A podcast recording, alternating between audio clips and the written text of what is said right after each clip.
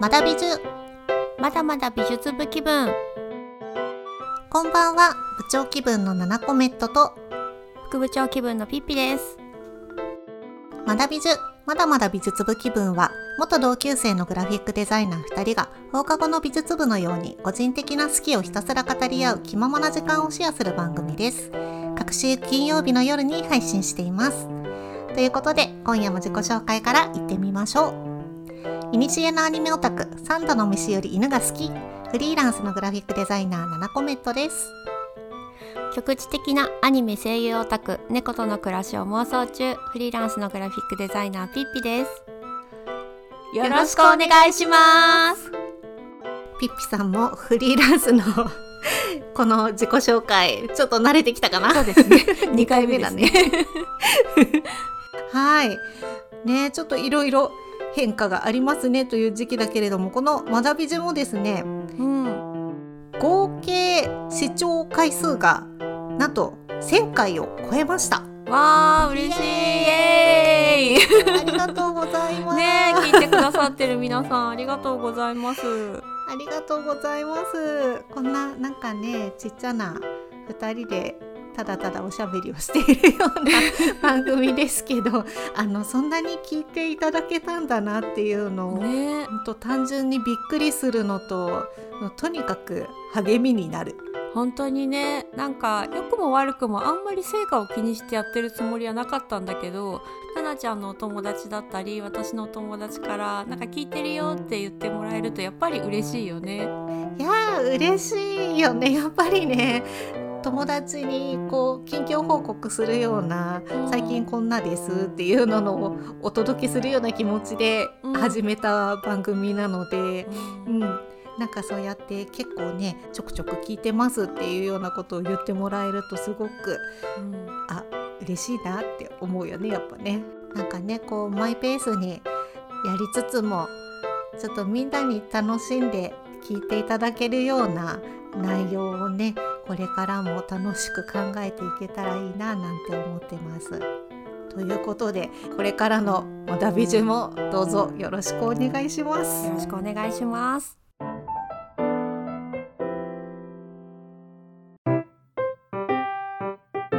それでは本日のテーマいってみましょう毎回一つのテーマについて7コメントとピッピが好きをひたすら語り合います。一緒におしゃべりする気分でのんびりお聞きください。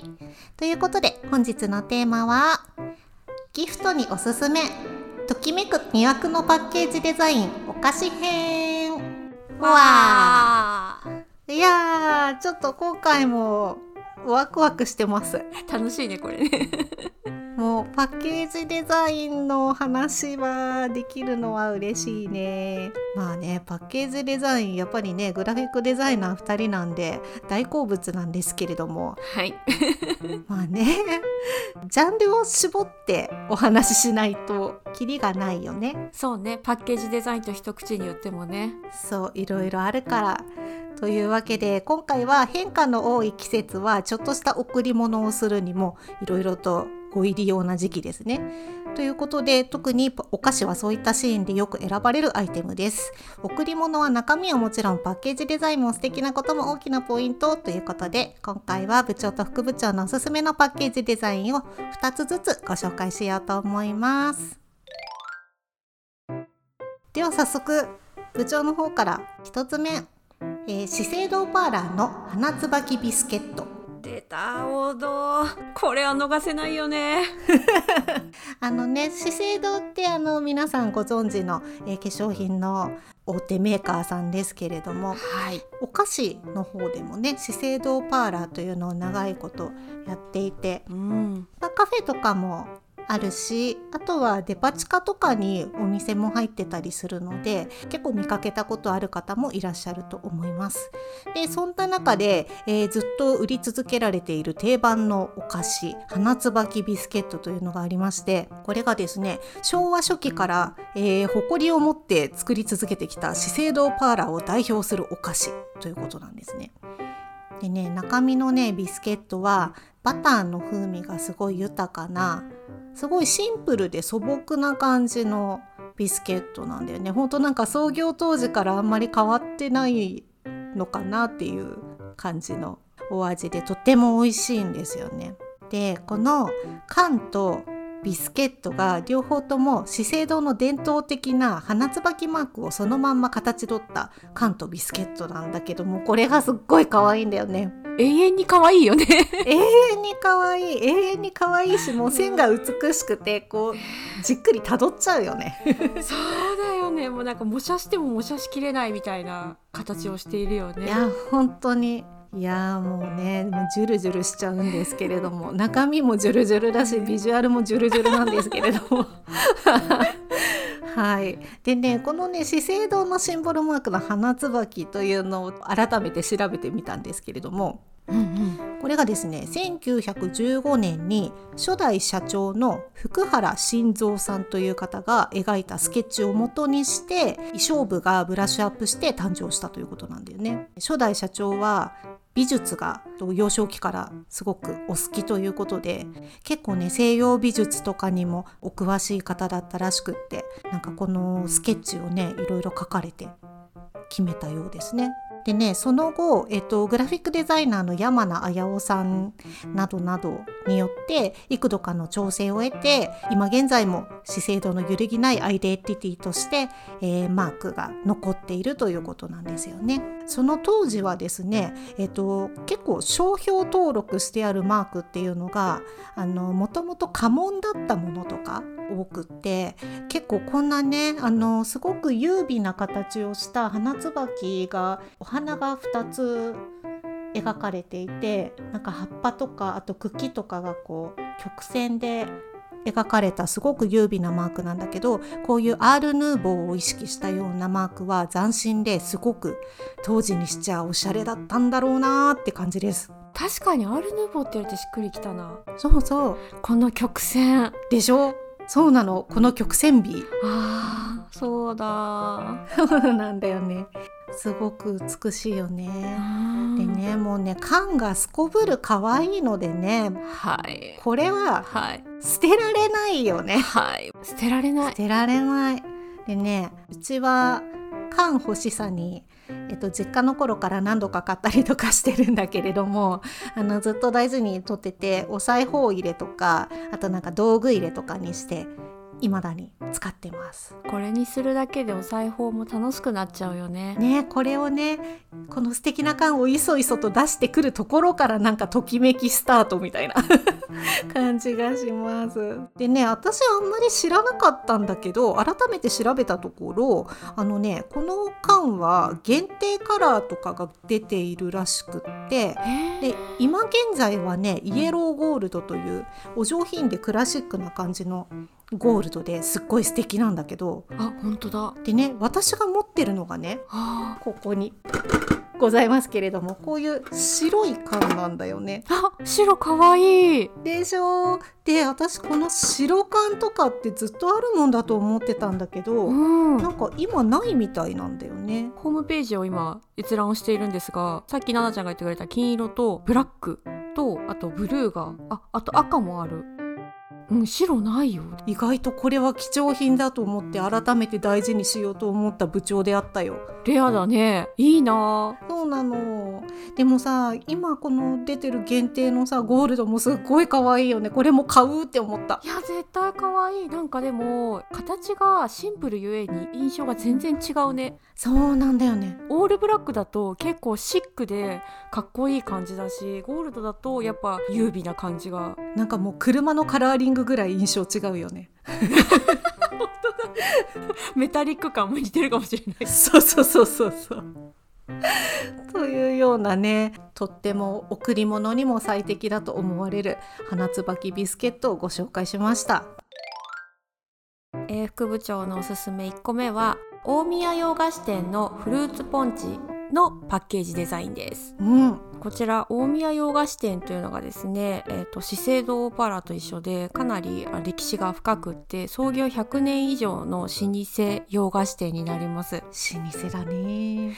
ね、でフルーツポンチっていうのがいまだにあるんだっていうぐらいあの懐かしい響き。いやびっくりした私も。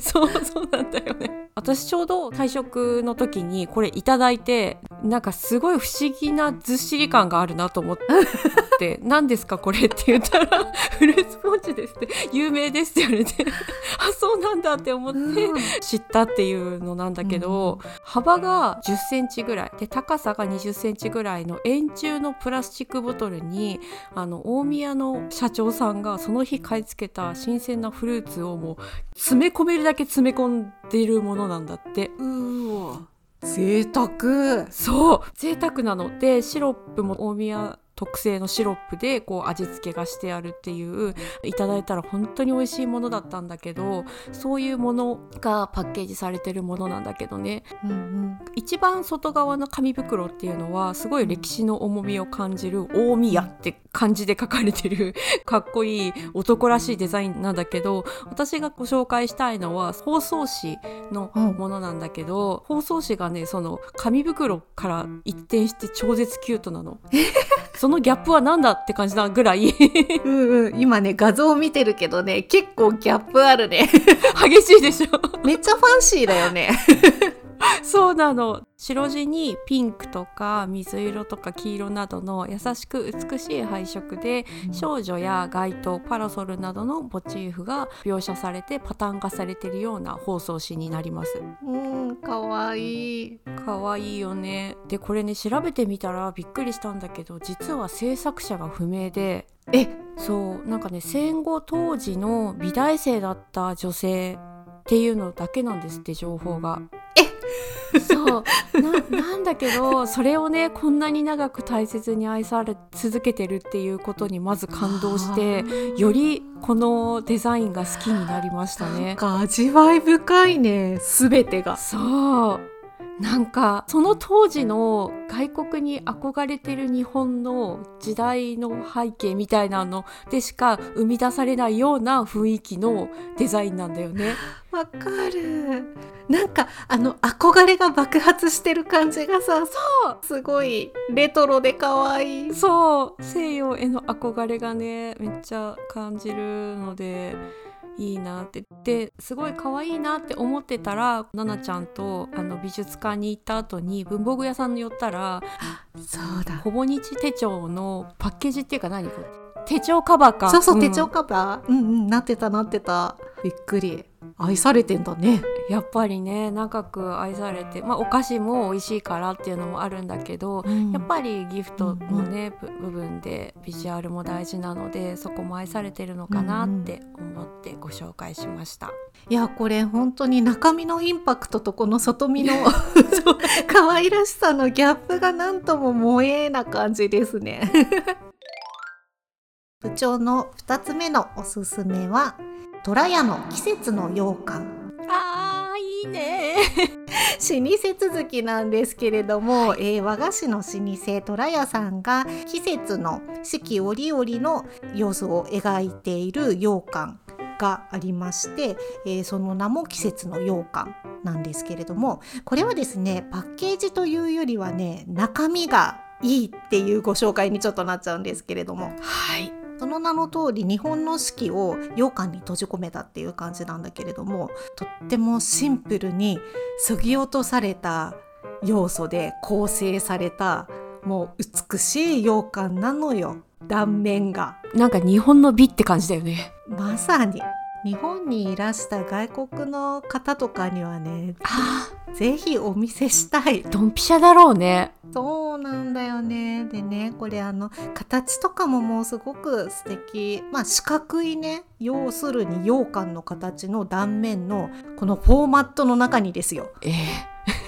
さまざまな式の様子がねシンプルに構成されててもうたまらんのですよ。ほんと見るだけでね。ね形も美しいしねあの色の組み合わせもすんごいうっとりしちゃうんだよね。ねでね今春の時期ですけれども今はですね「雲井の桜」というタイトルの羊羹になっております。うんこれはですね御所に咲き誇る桜を桜の形と赤いお豆で、えー表現してるんだけれども真ん中にね桜の形が、えっと、大きくあってその周りにねお豆の赤が散ってるんだけどそれを断面にするとあの豆の断面とかが見えたりとかあと羊羹の奥行きでこう濃淡がついたりとかしてすごい美しいんだよね。もうなんかお菓子なんだけど絵だね。そうなんだよね。もう目から美しく美味しいっていう。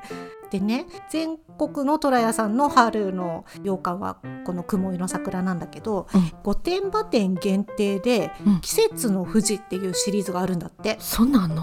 ああった。本当だ。うん、でねそれは富士山が必ず描かれているみたいなんだよ。御殿場だからなのかな？そうなの多分そうなの。いやー素敵。いやーこれもすごい素敵でね。こんなん欲しいわと思って。これもらったらめっちゃ嬉しいね。そうなんだよ。これね一本丸ごとは結構大きいんだよね。うんうん。でそれはね包みはどんな感じになってるかっていうと、うん。一本丸ごとの方は竹の皮の包みでそこにあの文字だけがこうくるっと巻いてあるような感じですごい渋い、昔ならでは。うん、それもまた美しい。ね。でその1本の半分の半径っていう大きさがあってそっちはね、えっと、紙の箱のパッケージででそこには羊羹のこの断面のスケッチの絵がね描かれててこれがね美しいのですよ。あーあーどっちもいいけど半分の方が好きだな。そうなのあと半分しか多分食べられない。そうだよね。もうね家族みんなでもう親戚も呼んで分けないと多分。食べきれないかなっていう気がするんだけど。ちなみにねこれとっても欲しいんだけれども未だに私買ったことないんですよ。なぜかというとこれね1本丸ごとの方が4000円弱。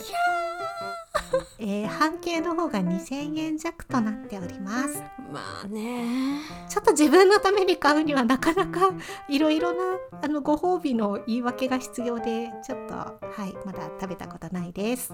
確かに言い訳必要。多分美味しいんだと思います。いやー絶対ね素材とか厳選してねもうそれによってこのお値段なんだろうから納得はするんだろうけど。トラヤだもんちょっと清水ダイブだよね。うんそうなの。ちょっとね何か目標を達成した時などにちょっと買ってみようかなという気がしております。学び中1万回ぐらいで記念でなんか2人で買いましょうかじゃあ。それもいいね。そういう感じじゃないと買えない遠いとっても遠いけれどもなんかそのぐらいの価値のあるお菓子かもしれません副部長2点目は、えーマッターホーンのバームクーヘンです。こちらですね学芸大学駅近くにあるこちらも老舗洋菓子店になるんですけど まあね結局こうなるよねやっぱさパッケージデザインさ。いいよね老舗は。ね歴史が良くさせるっていうのもあったりして。ときめくのよ、うん、そうちょっと余談になりましたが、えー戻りますマッターホーンってお菓子屋さんなのでケーキとか焼き菓子とかいっぱいあるんだけど多分代表的なお菓子がバームクーヘンでいいと思う。もしくは個人的にそう思ってるっていう 多分間違ってないんだと思うよ。うん。すごい美味しくてしっとりふわふわで柔らかいっていうか。柔らかいんだ。とにかくねなんかもう一度食べたら忘れられない味だったの。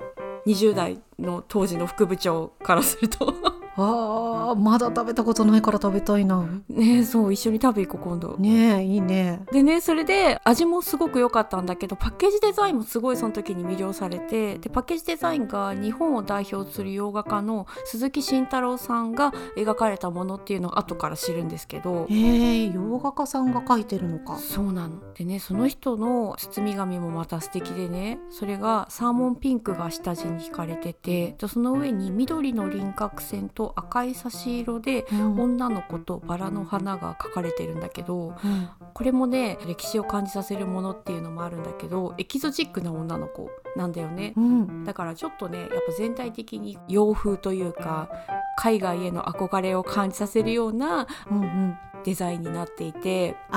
これか。ね、サーモンピンクと緑と赤っていう組み合わせの配色が絶妙であんましたことないなっていう感じなんだけど。確かに。うん。そうそれがすごい可愛いで包装紙開けるとね一人の女の子とまた本っていう手書きのロゴがシンプルに配置されていてその中にバームクーヘンが複数個入ってるっていうあの箱詰めのバームクーヘンになります。包み紙これは取っとくね。そうでしょ？あの開ける時にさ絶対いやさっきの大宮さんもそうなんだけどこれ絶対さあのお父さんとかが開けようとしたらさ絶対綺麗に開けてよっていうやつだよね。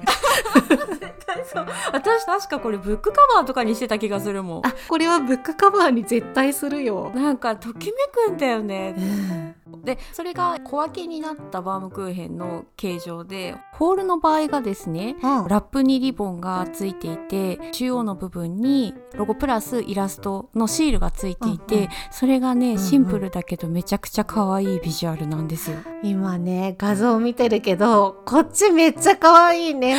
そう。なんか個人的にはね高いんだけどホールの方がこうん。う映えが良いというか。映えが良いねもうキュンキュンなんですよ。ねなんかさこの丸い形も相まって丸い形に細い金色のリボンがスッスッとこう巻いてあってで真ん中にシールがポツンって貼ってあってすっごく映えてるよねこのシールそうが。めちゃくちゃ可愛いこれ開けたらときめくなーっていう感じはーってなるよね。本当にこれから先も続いてほしいなって思っているデザインでもう時代を超越して本当永遠におしゃれだなって思っています。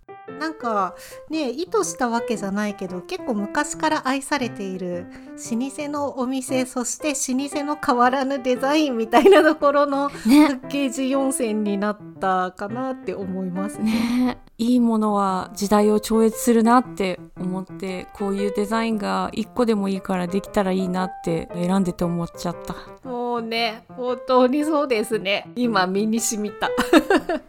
もうねせめてこういうものをあのチョイスしてうん。人に送ったりとかっていう風にできる素敵な大人にもうだいぶ大人だけど、うん。ますます大人になりたいなと思いました。そうですね。時代を受け継がれてくるものの良さを顧みるいい時間になった気がしました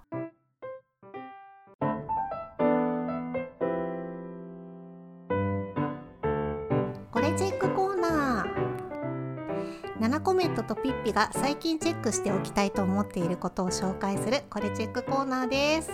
ちょっと久しぶりになりましたけれども。そうですね。こ なんかねちょっと戻ってきた感じのこれチェックコーナー行ってみたいと思います。はい。では本日の部長のこれチェック。吉武慎介展かもしれないという展覧会のタイトルです。気になる。面白いよね。気になるでしょう。はい。えっと絵本作家として大人気の吉武慎介さんの展覧会になります、えーこちら会場がですね東京都世田谷区の世田谷文学館会期が、え4月の9日から7月の3日までとなっています。展覧会の概要なんですけれども絵本作家としてのデビュー作「リンゴかもしれない」以降子供から大人まで大ブームを巻き起こしている吉武慎介さん。頭の中に広がる果てしない妄想やアイディアくすっと笑える人の癖や仕草世界の真理をつくようなものの見方を細いペン先で描き続け多くの人々を引きつけています。吉武さんは絵本を出版する以前からイラストレーター造形作家として活躍してきました。初の大規模個展となる本店では発想の源である小さなスケッチや絵本原画本店のために吉武さんが考案した立体物や愛蔵のコレクションなど約400点以上を展示し作家の頭の中を覗いてみます。発想の豊かさに支えられた吉武さんのかもしれない展示空間をぜひご体験くださいという案内文になっています。えー、面白そう。はい、私の気になるポイントなんですけれども、えっとね、正直実は私吉武さんの絵本をまだちゃんと読んだことがないです。はい私もね、なんかねめちゃめちゃ人気な絵本作家さんじゃないですか。でなんかすっごくユーモラスで子どもの心を忘れていないっていう感じで。で子どもたちが大好きそうなすごく面白いテーマで絵本を描かれていて。でもなんかこの人はすごくもう子供に愛されてるなっていう感じでもう吉武さんは子供のものだみたいな感じがして ちょっとねなんか敬遠してしまってたんですね。でも今回絵本の作家さんで世田谷文学館で、えー、開催されるということでこれは大人が行ってもいいでしょうと思っております。なんかね前々からすごいなんか絵本のテーマとかが哲学的な匂いがしてるしもうとにかく絵もとってもプロの方に申し訳ないですけどとってもお上手なので。いやいやいやお上手。本当お上手だよ。ねですごい気になっていてあーなんかじっくり読みたいなーなんて思ってたんだけど。なのでねちょっとこの初めましてのこの気持ちをね、あのむしろ生かしてピュアな気持ちでどっぷり吉武ワールドに浸かりに行ってみたいなと思っております。いや改めてサイト見てみたんだけど超楽しそうね、なんかこうピンクと白と黄色の3色ぐらいでこうイラストが構成されていてでなんかうんうん、鼻ほじってる小学生とか。そうそうそう。宇宙人歩いてたりとか。なんか T シャツ裏返しで普通に歩いてることがそうそう。なんかもう子供こういうことしてそうみたいな。そうそうそう。これ見てるだけですごいほっこりするわ。行くまでの間に多分我慢できなくなって図書館とかでまず絵本借りてくるかもしれない。そうね。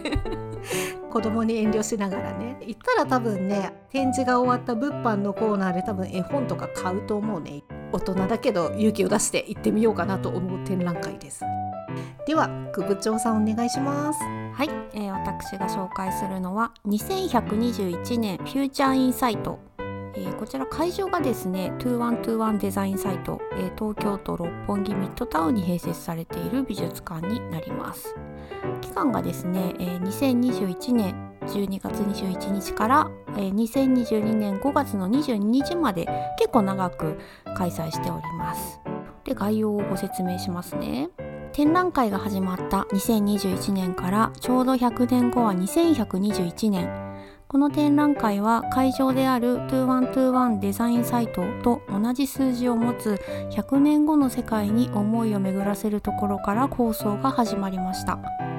フューチャーコンパスかっこ未来の羅針盤というツールをきっかけに未来を思い描くだけではなく現在を生きる私たちの所作や作り出すものに内在する未来への視座をデザイナーやアーティスト思想家エンジニア研究者など多様な参加者たちとともに可視化していく展覧会です。うんということでビジュアルだけ見た時はねちょっと私なんか難しいあちょっと私かなって思ったんですけど。う んなんかわかる。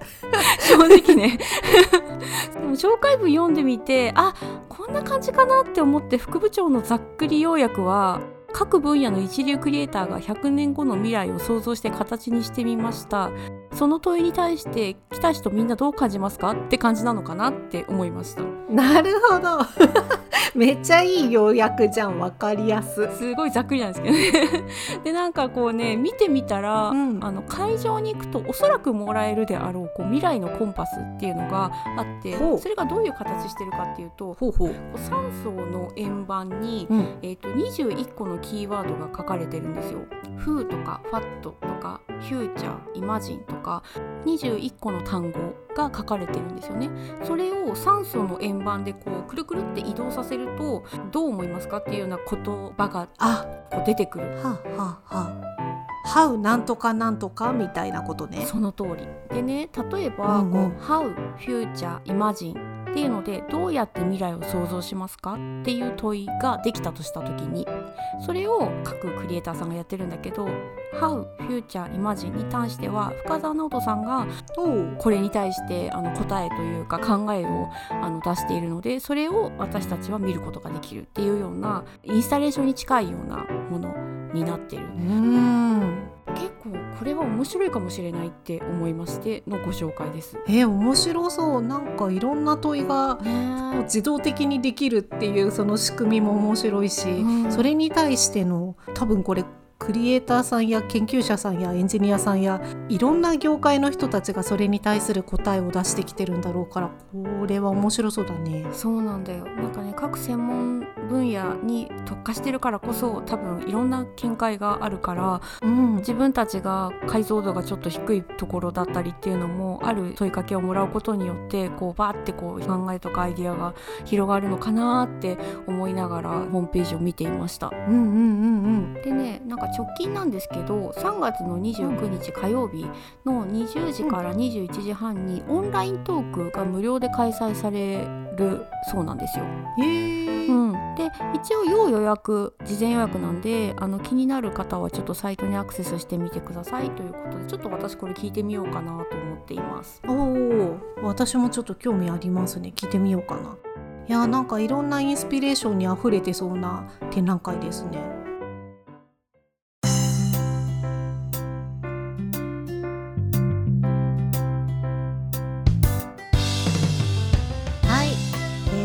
日はもうね大好きなお菓子のパッケージのことについていろいろ喋ったけれども なんかね実は最後にお話ししてくれたコレチェックの2121の展覧会については実のところ併設されているあの六本木ミッドタウンの中にトラヤが入ってまして 本日のテーマに出てきたトラヤさんですね。でトラヤさんのカフェというかお茶どころみたいなところがあってでそこに行きたいねって先に話してて あそしたらなんか展覧会でまた今何やってるっけみたいな感じでねチェックしたんだよね。そう突然のネタバレですがそんなもんですね。